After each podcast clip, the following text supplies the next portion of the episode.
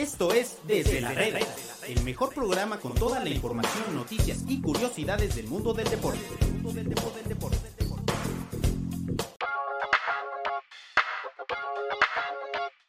¿Qué tal amigos de Medio Tiempo? Los saludamos en un episodio más de Desde la Reda, desde la redacción de Medio Tiempo.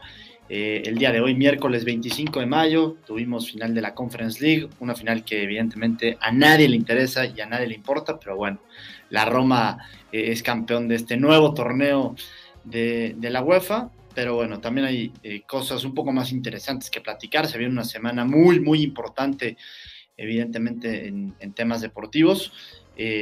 Se viene la final del fútbol mexicano, la ida el día de mañana en el Jalisco, evidentemente la vuelta allá en Pachuca el, domingo entre dos muy buenos equipos, la final de la UEFA Champions League entre Liverpool y el Real Madrid el día sábado y evidentemente también lo que está pasando en los playoffs del NBA, que ya estamos muy cerca de las finales. Y también un tema importante que me gustaría tocar el día de hoy, lo que ha pasado con Checo Pérez en, en la Fórmula 1. Eh, que al señor Agustín Martínez pues no le gusta la Fórmula 1, entonces nunca puedo hablar de eso.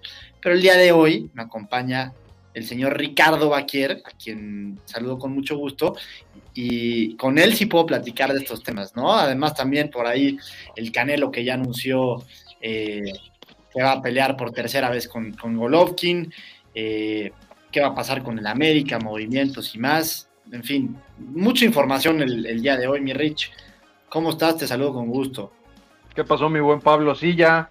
Momento de que hablemos también de otras cosas que no sea solo fútbol, ¿no? Hay que diversificar este espacio, como dices, el señor Agustín Martínez es como que solo pambolero. Bueno, no, también honestamente vamos a, a, reconocerle que es muy fan de la NBA, muy fan de la NFL, pero bueno, esos temas que dices que no hemos podido tratar en días pasados, vamos a hablarlos el día de hoy. Así es que tú me dices, tú marcas la batuta, vámonos con lo que tú quieras, padrino. Oye, me, gusta esa, esa playerita eh, de, medio tiempo. ¿A qué se debe que estés uniformado hoy, güey?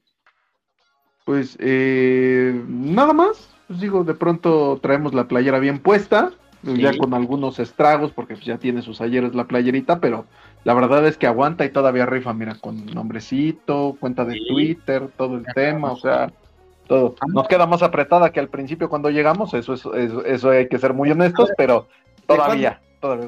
¿De cuándo, es? ¿De qué año es esa, playera? Mira, no quiero equivocarme, pero esta me parece que nos lo dieron para una cobertura del draft. Estoy hablando por ahí del 2016 o 2017. O sea, ya, tiene algunos ayeres.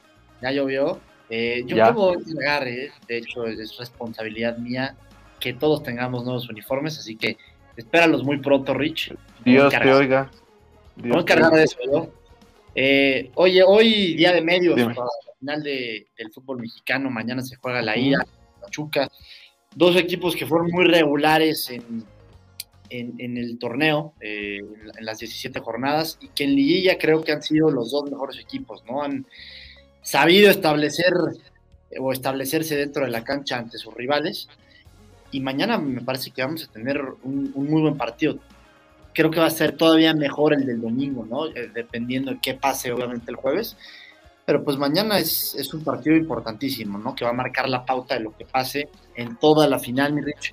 ¿Cómo ves este, el, día de medios? ¿Qué, te dicen generalmente los jugadores eh, previo a una final como esta?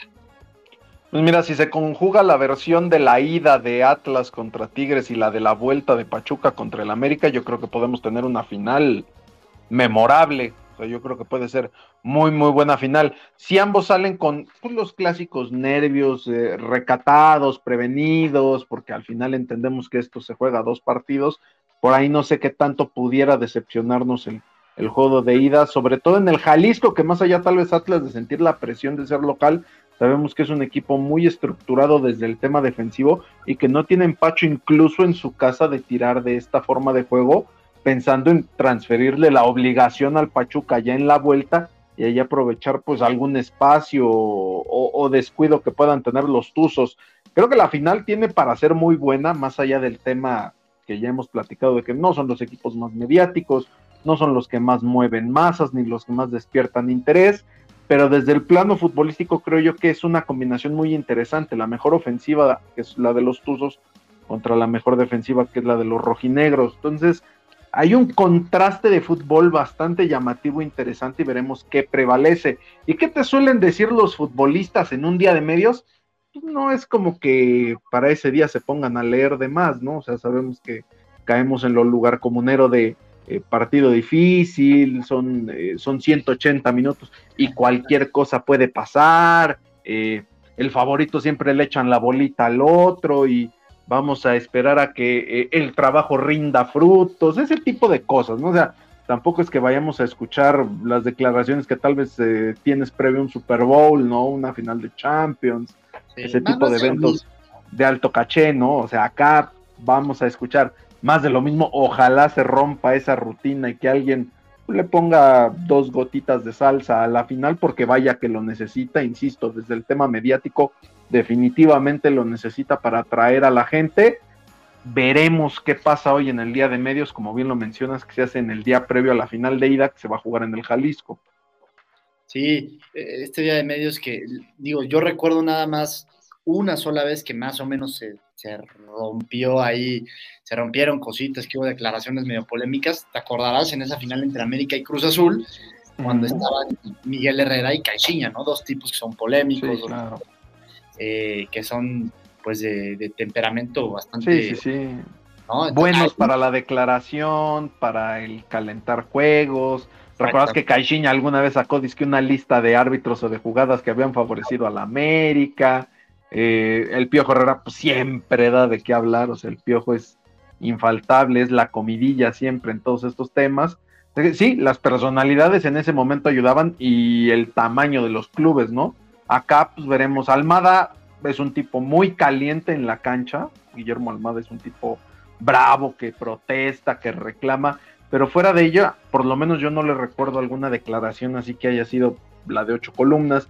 Diego Coca tampoco lo es, ni mucho menos, al contrario, como él decía, mi equipo va a jugar dos finales en, una, en un año, en un lapso, no en un año, en un lapso de seis meses, o sea, ¿qué más le puedo pedir o qué le puedo cambiar? Nada, y eso abarca todo, ¿no? O sea, desde la cancha hasta el proceder de los mismos fuera de ella, así es que por ahí yo no espero nada interesante. Sí, no, y, justo ya que tocas el tema de Almada y de Diego Coca, Mañana vamos a estar analizando más de fondo a, los equipos, evidentemente, en, la previa, digamos, del partido. Eh, pero hoy quiero tocar el tema de entrenadores, puntualmente entrenadores, tanto para la final de la Liga Mexicana como también para la final de la Champions, que también vamos a, hacer un, eh, el, análisis previo, yo, eh, creo que el día viernes a, a, la gran final de la Champions. Pero hoy quiero centrarme principalmente en los entrenadores. Entonces vamos a empezar primero con la, con la final de la Liga MX, Rich. Eh, más bien Almada y, Diego Coca, dos muy buenos entrenadores que han demostrado muy buenas cosas aquí en, México, sobre todo en estos últimos años.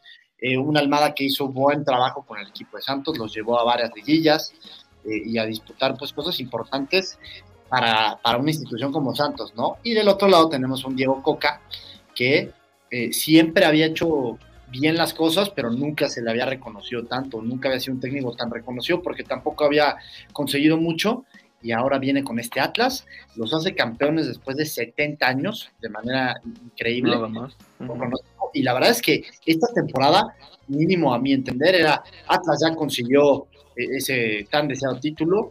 Eh, yo creo que hasta aquí se acaba la historia, aquí se les acaba el gas, porque tampoco es que tuviera un equipo de, de época increíble que una temporada después los vuelve a llevar a otra final y después de no ganar nada en 70 años, están a 180 minutos de un bicampeonato, cosa que muy pocos equipos han conseguido, solo León en torneos cortos. Entonces, ¿cómo ves esta comparación de, entrenadores? La verdad es que creo yo que son, mm, no sé si los dos mejores, pero sí están en la discusión por ser los dos mejores de, de la Liga en México, ¿no? Yo creo que ni el atlista más optimista, o bueno, no lo sé, se habría pensado jugado dos finales en seis meses, ¿no? Y con la posibilidad real de un bicampeonato, o sea, un título desde tu fundación. Pasaron 70 años desde aquel 1951 para encontrarte con otro campeonato y en cuestión de seis meses puedes sumar el tercero y segundo consecutivo. O sea, yo creo que, insisto, ni el aficionado rojinegro más recalcitrante si hubiera creído este escenario. En cuanto a la comparación de técnicos, pues no nos vayamos muy lejos, insisto, Coca acaba de ganar una final, Almada la perdió con Santos contra Cruz Azul, ¿no? O sea, aunque suene muy resultadista, si partes desde eso, para mí Coca mejor que Almada. En ese punto, ya en lo que te gusta como fútbol y lo que proyectan sus equipos, para mí lo de Almada es más atractivo, es más interesante y tal vez tendría que obtener una recompensa mayor si en cuanto a juego bonito o atractivo se refiere. Pero Atlas domina lo que hace como muy pocos equipos en México. Probablemente Pachuca entiende también eh, muy bien de qué va su juego. Después de la exhibición que dieron contra América, pues no creo que haya mucho que, que alegarles. Creo que incluso por ahí hasta le batallaron un poquito más con el San Luis que con el mismo América, porque en la vuelta las Águilas no existieron para nada. Pero bueno, si me has de preguntar con quién me quedo, aunque suene muy resultadista por el pasado tan inmediato y reciente, yo me quedo con lo que hace Diego Coca con el Atlas. Insisto, no es por gusto personal, es simple y sencillamente el resultado obtenido cuando dos han estado en la misma posición en tiempos recientes.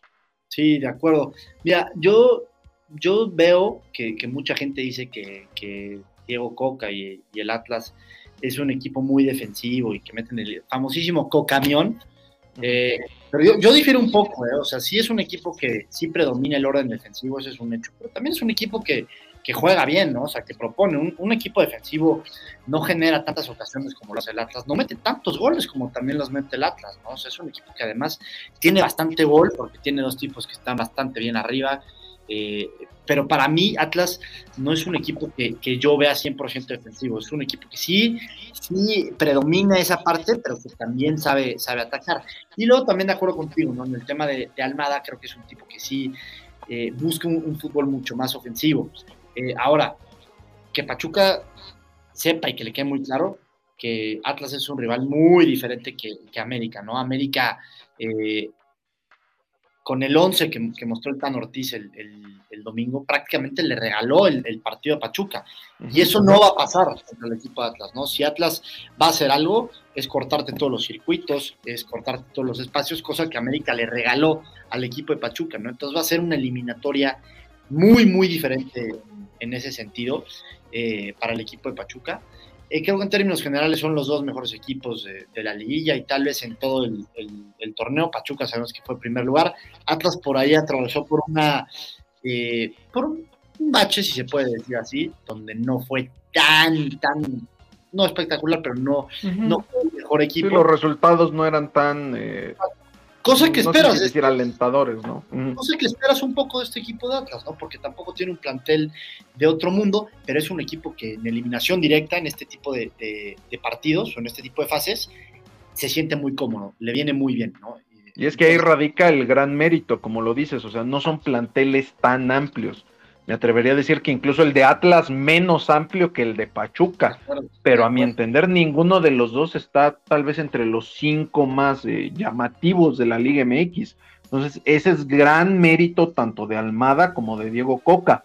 Dicen que aquellos grandes entrenadores son los que saben adaptarse a las virtudes de sus futbolistas y a partir de eso desarrollar un sistema, un concepto de juego que logre beneficiarlos de acuerdo a sus características, ¿no? Porque también sabemos que muchos entrenadores lo que quieren es jugar a chaleco con lo que ellos saben y con la suya, pasándose por alto los, las virtudes o defectos de la plantilla con la que cuente. Y en este caso, Almada y Coca lo han hecho, creo que maravillosamente eh, eh, en sus gestiones.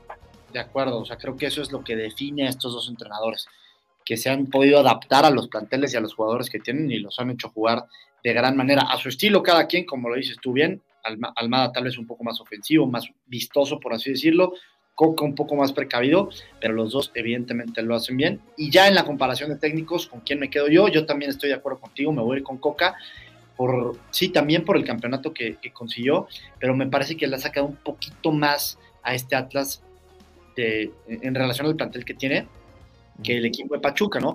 Lo que ha hecho bien Almada es que ha recuperado jugadores. Aviles Hurtado ya tenía varios años que aquí no hacía absolutamente nada y la verdad es que anda en un muy buen nivel. El tema del Pocho Guzmán, que tuvo ese tema de inactividad, después regresó y tampoco había pesado mucho y ahorita está convertido en un muy buen futbolista. Eh, y también el tema, por ejemplo, de Romario Ibarra, ¿no? que ya decía, cuando juega contra el América parece eh, parece garrincha, ¿no? Jugando por la banda. lo de Luis Chávez y, Eric Sánchez que han elevado su nivel con, con Almada. O sea, Nico Ibáñez, ¿no? o sea, creo que, creo que ahí también queda muy claro que Pachuca tiene más armas a las cuales sujetarse si hay un momento malo en el partido, porque sí, Nico Ibáñez es el goleador definitivo, pero el Pocho te puede cambiar el, partido con una jugada. Romario Ibarra con el nivel que trae, un desborde por la banda. Tienes ahí el tema de, de, ya lo mencionabas, de Eric Sánchez, o sea, creo que más recursos y para mí Atlas depende muchísimo más de cómo ande Quiñones. O sea, el tema de Quiñones es el que marca la diferencia que anda en un nivel sobrado, ¿eh? O sea, contra Tigres en la ida ya andaba tirando florituras, este, cositas por ahí, cancheras, el gol que le hace a Nahuel, el 3 a 0. O sea, Quiñones es el tipo clave porque Furch no ha estado tan bien en la liguilla, no ha sido el torneo eh, tan bueno como el que mostró hace seis meses el delantero argentino que está en el tema del trámite de la naturalización mexicana lo de Quiñones sí es sobresaliente y creo que ahí está la clave. ¿Qué tan bien o qué tan mal ande Quiñones le puede dar más o menos opciones al Atlas?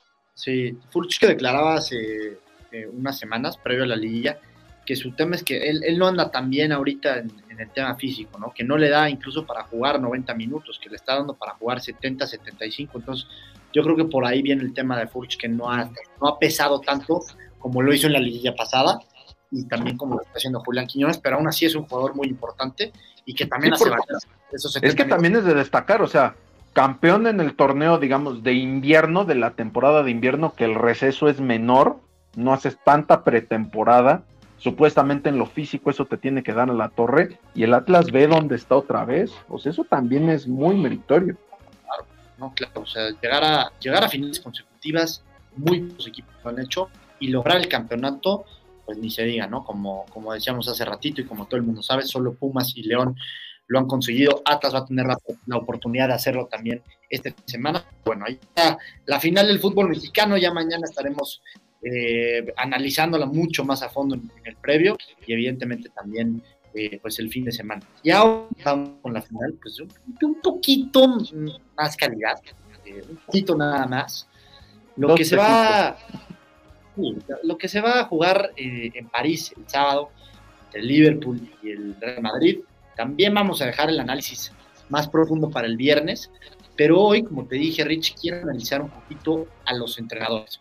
Por un lado, Carleto Ancelotti, ¿no? Un tipo que ha conseguido títulos en las cinco grandes ligas, que le dio, creo, para mí, la UEFA Champions League más importante te diría que en la historia del Real Madrid, ¿no? Que fue esa décima que tanto se le negó por tanto tiempo al, Real Madrid, al final la acaba consiguiendo Carleto y ahí es cuando el Real Madrid ya se deja ir y consigue eh, tres más de manera consecutiva, ¿no?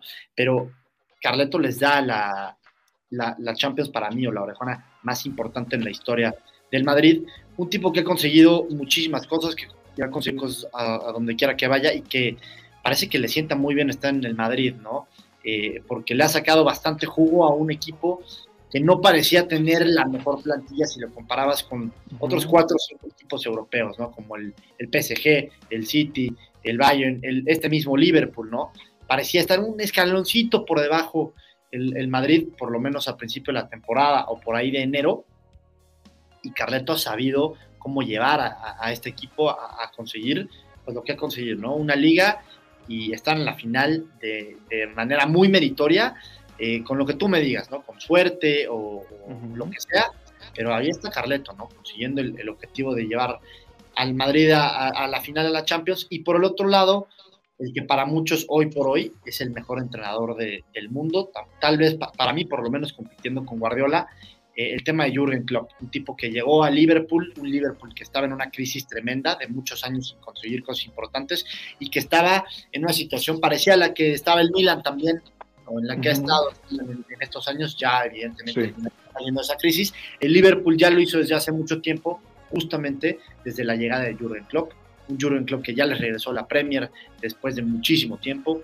eh, un Jürgen Klopp que también ya les dio una Champions, eh, ya les dio esta temporada, por lo menos, las dos copas que jugaron en Inglaterra, las dos las ganaron, les ganaron la final al Chelsea, ambas en penales. Eh, el fin de semana estuvieron a nada. Sécate las lágrimas, padrino. Sí, sí. Eh, el fin de semana estuvieron a nada de conseguir la Premier, ya platicamos de lo que pasó con el City, y ahora tienen la posibilidad de ganar un tercer título esta temporada y el más importante de todos, eh, el de la Champions. Una final muy... Bueno, el más importante depende a quién le preguntes, ¿no? Guardiola te va a decir que es más importante la Premier que porque es más difícil. Eso te va a decir Guardiola. Depende, depende a quién le preguntas, pues es lo que te van a decir, ¿no? Y que se esté jugando. Aquí yo no le estoy preguntando a nadie, me estoy preguntando a mí mismo y yo digo que es la final más importante Es tu programa, es tu programa, no te invito, es mi balón y no te lo presto. Ahora. Oye, mi programa, güey. Fíjate que, ¿sabes qué? mis cuates me dicen que yo chiquito era ese güey. El, niño no te presto mi balón. Sí, sí tienes cara de odiosito, eh, cabrón. la verdad, la verdad, sí, sí tienes cara de que eras el tipo de que mi balón no te lo presto me metiste gol. Mira, güey, yo la neta ni llevaba balón, ni llevaba lunch, ni, me mandaban lunch. Así te la pongo, güey. Ya, estamos aquí en el diván. Ajá, ya me sentí en diván. A ver, cuéntanos tus traumas, Pablo. Eh, no, es, es un trauma de, toda la vida. Nunca me mandaron lunch. No llevaba balón, pero pues yo usaba el de los otros y me lo adueñaba. Eso sí. Okay. volviendo a cosas más, importantes y más relevantes. Eh, Klopp contra Carleto Ancelotti, Rich. ¿Quién crees ahí que trae, que trae la mano? ¿no? Por un lado, Ancelotti, evidentemente, con mucho más recorrido, eh, con una experiencia brutal. Jurgen Klopp más moderno, también con su experiencia. Hoy por hoy, para mí, por lo menos, Klopp está por encima de Ancelotti, pero no sé qué piensas tú. Es que, o sea, creo que hay argumentos perfectos para ambos para salir con ventaja en esa comparativa. Tema Ancelotti, ya lo decías. Para mí el Real Madrid hoy día no tiene una de las mejores cinco o seis plantillas de Europa. Tiene jugadores buenísimos, brutales. Tiene una columna vertebral descomunal. O sea, muy clara, ¿no? Con, con Courtois de portero, con Alaba y, bueno, para a mí Militao, para mí es limitado, porque luego se está cada cosa que Dios de mi vida. Pero bueno, la columna vertebral hay cuatro piezas fundamentales: Courtois, Alaba, Modric, Benzema. Esos cuatro tipos te le han resuelto muchos temas a Ancelotti y al Madrid en general un gran mérito también que tiene Ancelotti, más allá de saber explotar, insisto, esta plantilla que parecería limitada en recursos para la historia del Madrid y para lo que de pronto ha conjuntado como equipo en cuanto a nombres, que tú volteabas al banco y decías, madre de todos los dioses, ¿no? O sea, ¿qué clase de equipo traen estos? El potenciar a Vinicius, tiene todavía muchísimas cosas por mejorar Vinicius, eso es innegable, que tal vez hay cosas que nunca va a aprender a hacer o que nunca va a mejorar.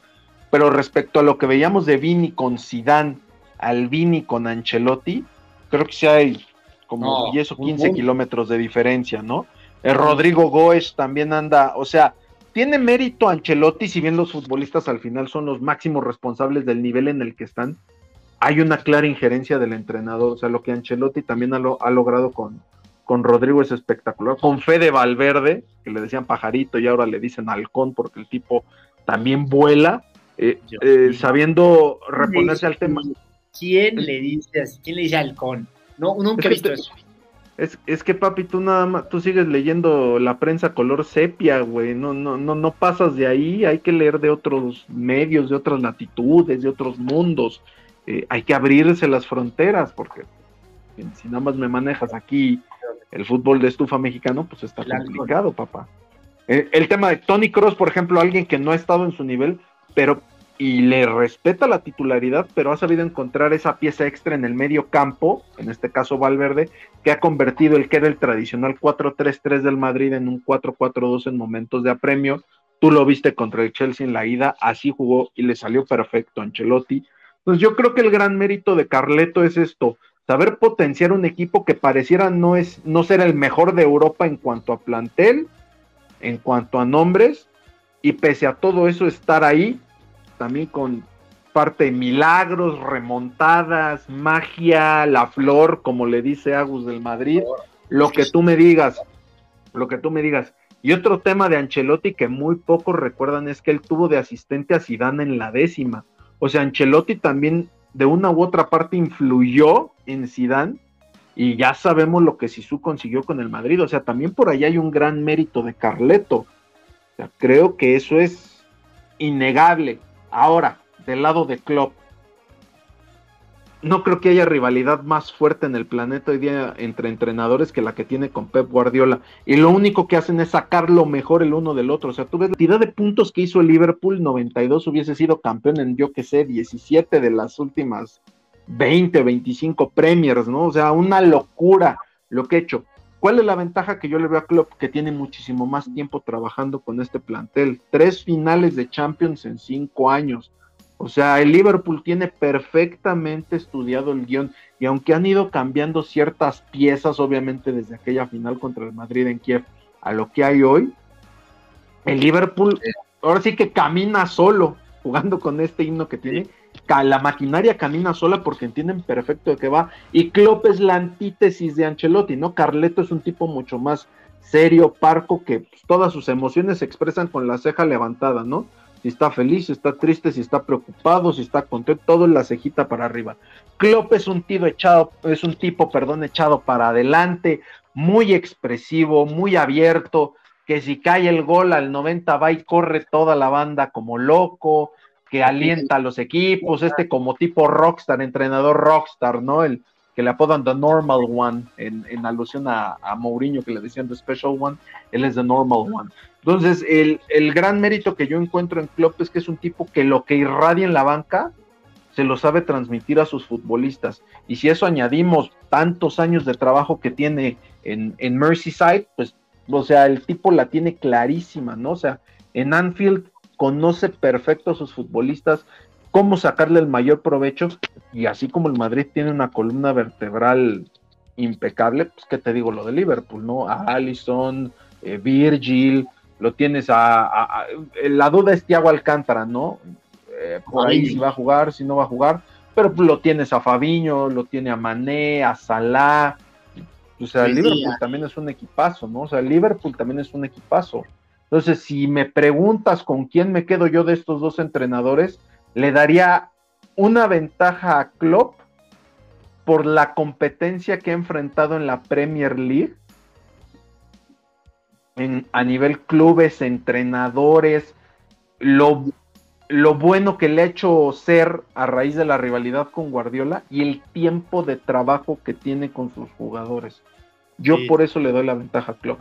Yo, yo también le doy la ventaja a Klopp y más por el momento que vive. O sea, creo que el momento de Ancelotti, a ver, Ah, viene a ser campeón de Liga Ancelotti, ¿qué me, ahora, ¿de qué me vas a hablar? No, pero a ver, también le están dando al Real Madrid. No hay que olvidar que Ancelotti ya por ahí empezaba más o menos el ocaso de su carrera, ¿no? Eh, sí, andaba en el Everton, precisamente. El, gran rival de Liverpool. O sea, el gran rival de Liverpool. Baja un escaloncito al Napoli. Sí, no, sí. Muy bien.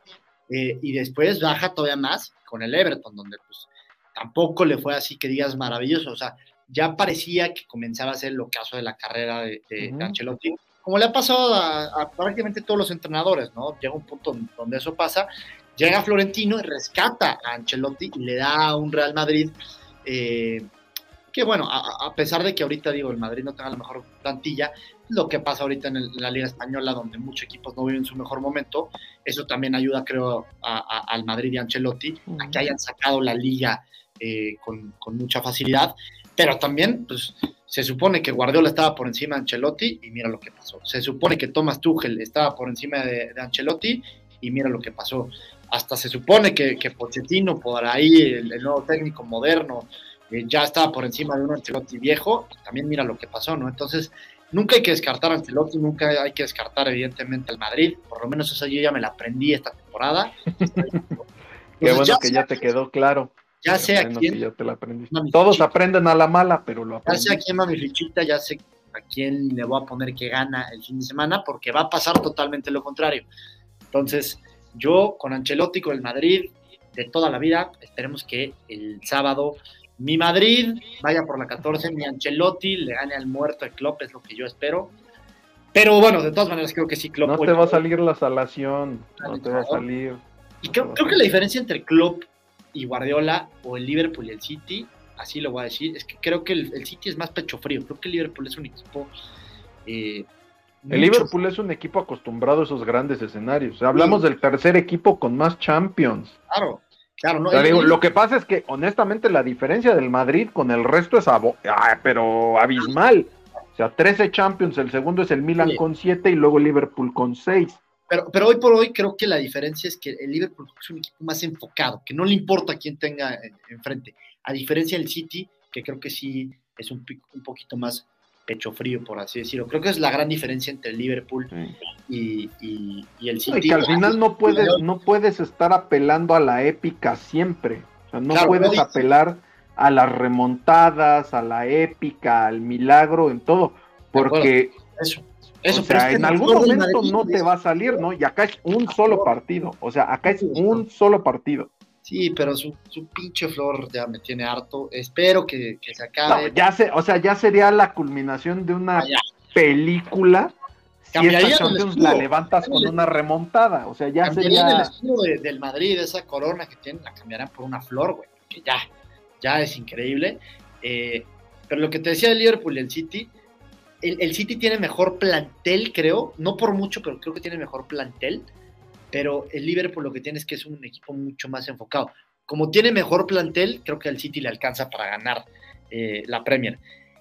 Pero para eliminatoria directa me parece que el Liverpool está total y completamente hecho para esto. Y si a un partido eh, cualquier cosa puede pasar, ¿no? Entonces, pero bueno, ya veremos, ya veremos, y ya analizaremos a fondo a los dos equipos, a, eh, al Liverpool y al Madrid, sus fortalezas, sus debilidades, lo bien.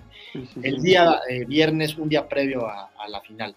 Eh, antes de, seguir, mi Rich, eh, vamos a ver este anuncio.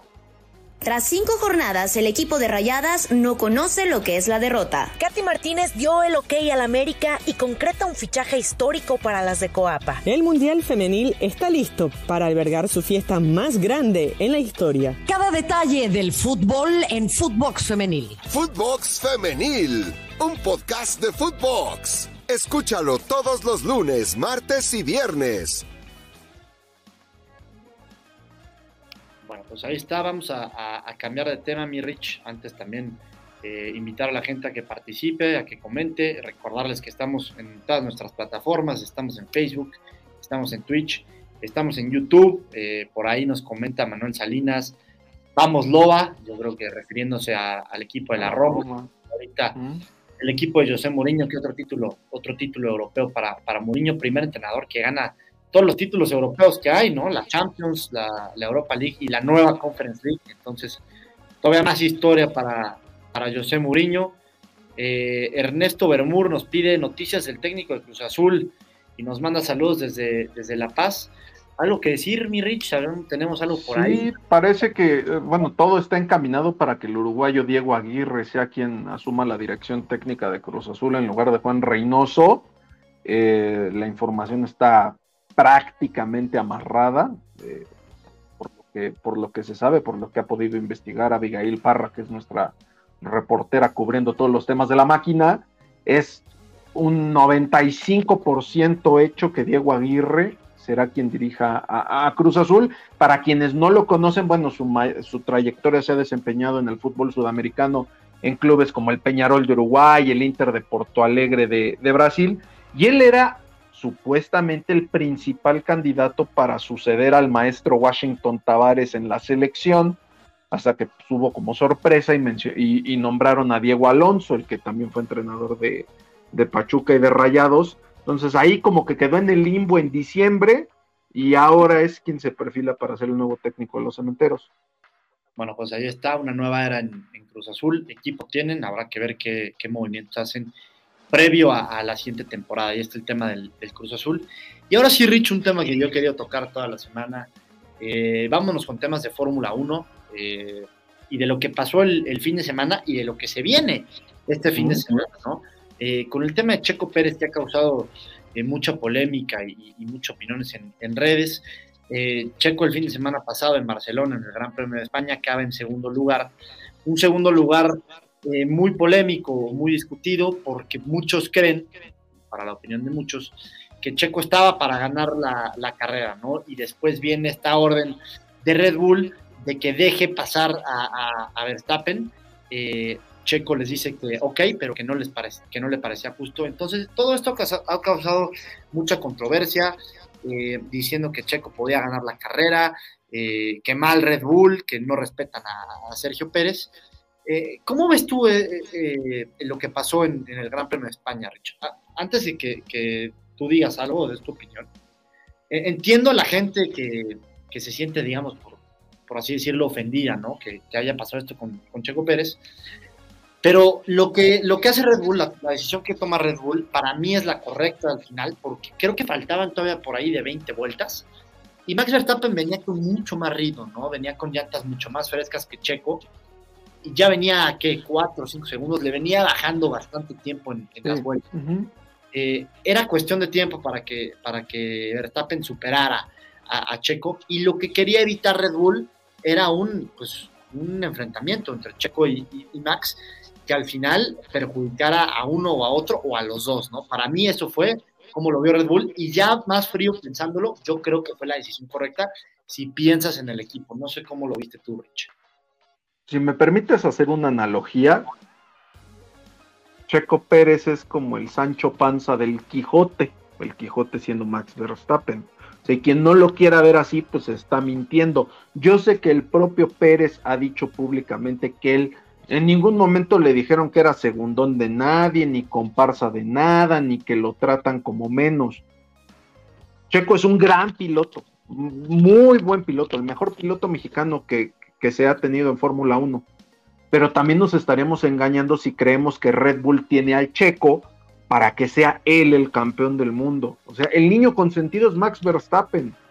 O sea, Max Verstappen es el piloto uno de Red Bull y cuando hay este tipo de situaciones, lo que van a buscar es que Max Verstappen sea el que sume más puntos para que sea el campeón mundial. Así siempre ha funcionado la Fórmula 1 y así va a seguir funcionando. O sea, podemos cuestionar el tema de dónde queda el espíritu deportivo de dejarlos competir, ¿no? O sea, de por qué no le dan chance a Checo de demostrar que le puede pelear al neerlandés pero como ya lo decías, eh, la Fórmula 1 es muchísimo de estrategia y aquí hablamos de que estos dos comparten vestidor, si lo quieren llamar así, juegan para un mismo equipo que Red Bull, que a su vez pelea por el campeonato de constructores, que es también el gran objetivo como marca, como escudería, como equipo. Eso es por lo que ellos van. ¿Y qué quieres? Pues garantizar el 1-2. En esa diferencia, en esa brecha de entre quién quiero que sea primero y quién quiero que sea segundo, pues Max Verstappen le va a ganar siempre a Checo Pérez en la preferencia. O sea, hay que ser brutalmente honestos. Checo está teniendo un temporadón, es tercero en el Mundial de Pilotos, pero lo primero que va a querer hacer Red Bull es buscar garantizar que Max sea campeón del mundo.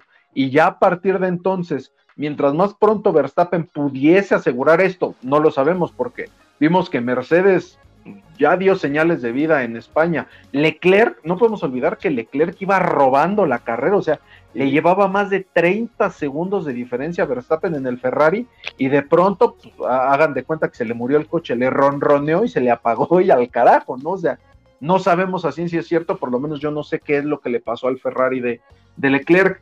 Entonces, lo que hizo eh, Red Bull, ya lo citabas, era lo correcto a nivel de, de equipo. Obviamente se causa un gran, revuelo porque es un piloto mexicano, es el nuestro, es al que queremos ver triunfar en una carrera, es por el que nosotros nos desmañanamos viendo, o la mayoría de la gente se desmañana viendo las carreras, pero hay que ser muy claros, la Fórmula 1 es un deporte eh, competitivo, tanto por escuderías como dentro de equipos, existe un A y existe un B y en Red Bull el piloto A es Max Verstappen y el piloto B es el Checo Pérez.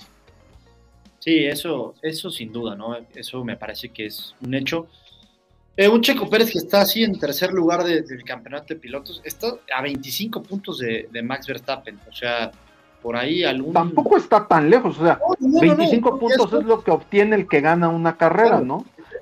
por ejemplo, perdón, a Verstappen se le dio la maravilla de que Leclerc abandonó, no sumó, y él gana y con eso le da la vuelta al Mundial de Pilotos. Exactamente, ¿no? Y digo, Checo está, está cerca, está ahí, digamos, pero se tendrá que acercar todavía más si quiere que el equipo lo deje pelear como tal con Verstappen, ¿no? Yo creo que también depende mucho los contextos eh, de, las carreras y de los y que pese a ser del mismo equipo, los autos no son iguales, o sea, los autos no son iguales. Los autos, los autos tienen actualizaciones durante la temporada, a Max Verstappen le dan unas actualizaciones, a Checo otras, a Verstappen sí se las ponen probablemente antes, a Checo después.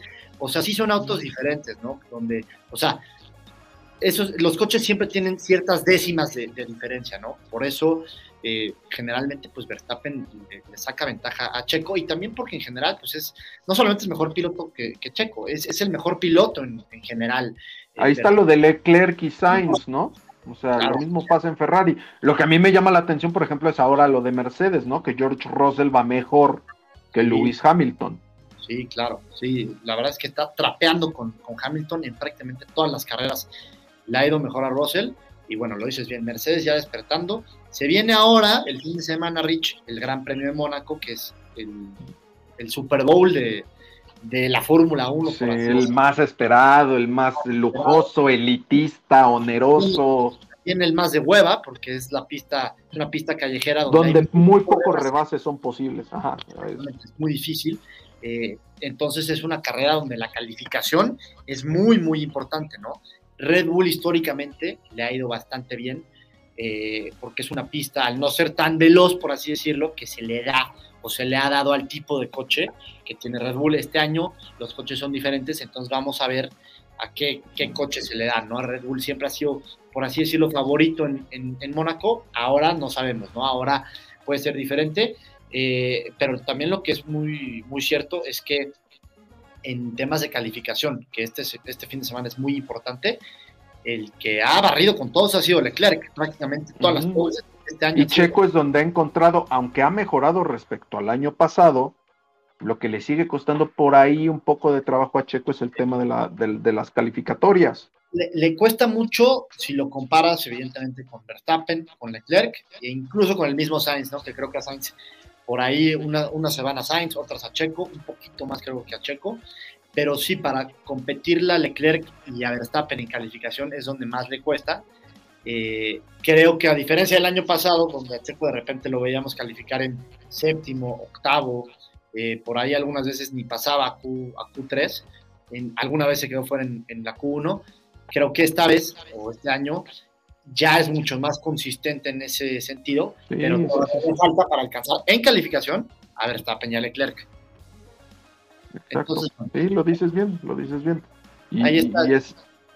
Dime, dile, dile, dale. ahí, está el, tema de la Fórmula 1, no sé si quieres agregar algo más. Nada, como dice, semana corta, ¿no? Semana corta de Fórmula 1 que se empalman grandes premios eh, en fin de semana.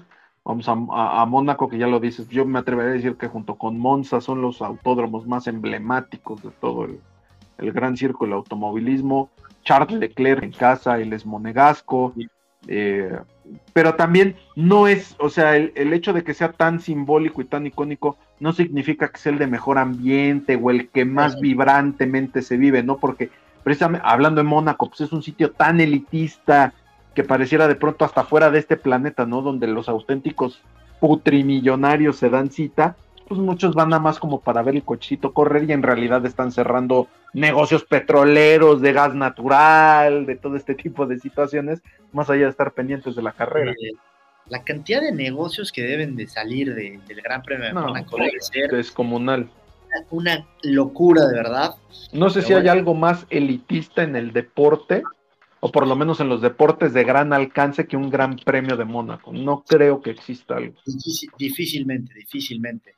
Es el, evento deportivo de alcurnia que más predomina, creo yo, eh, en, todo el mundo. Pero bueno, ese, ese gran premio o este gran premio se corre el domingo.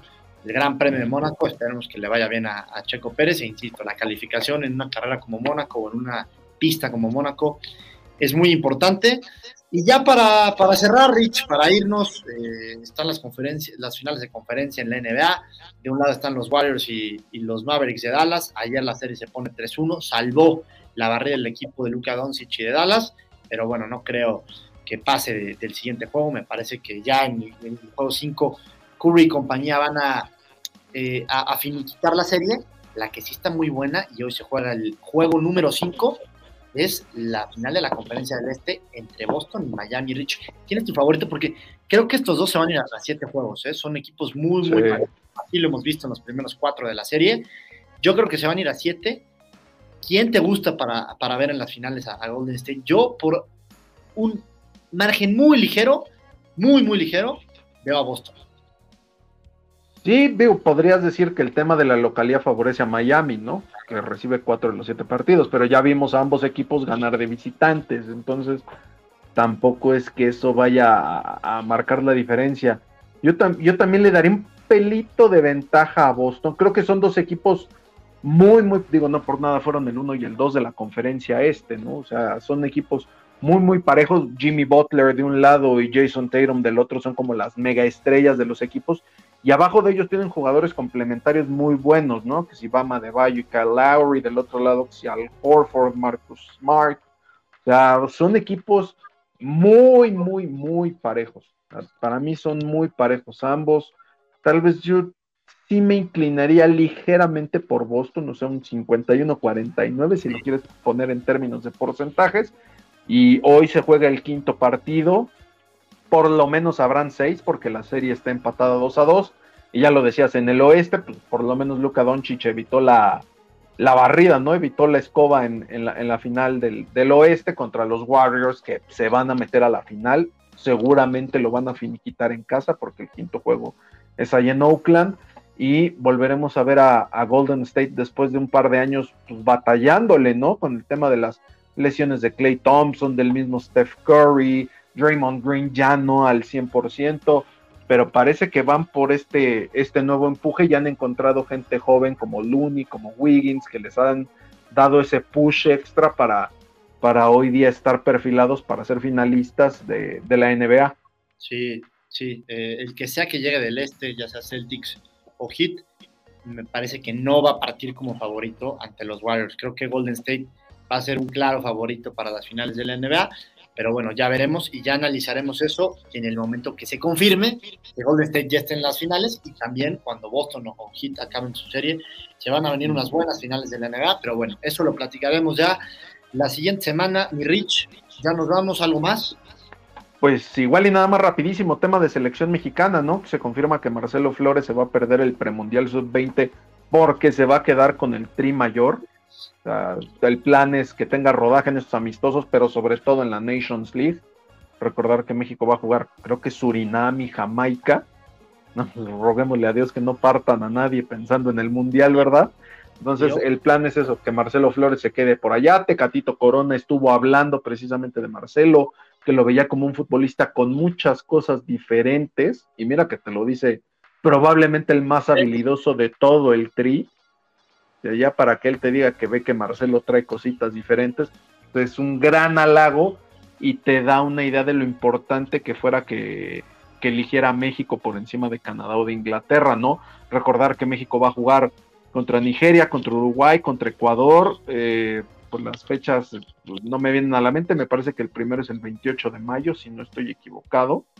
Eh, ya será tema que iremos platicando, ya lo dirás mañana o el viernes pero sí tres partidos amistosos para México, por fin contra rivales que no parecen moleros a seis meses del Mundial, y luego pues, ya los dos de la Nations League, en donde también se, de acuerdo a Enrique Martínez, que es nuestro, pues, este, nuestra estampilla de la selección, nos, ha, nos ha informado que Raúl Jiménez incluso ya le pidió al cuerpo técnico que también quiere jugar la Nations League, porque pues, la temporada que tuvo, así de malita para miserable.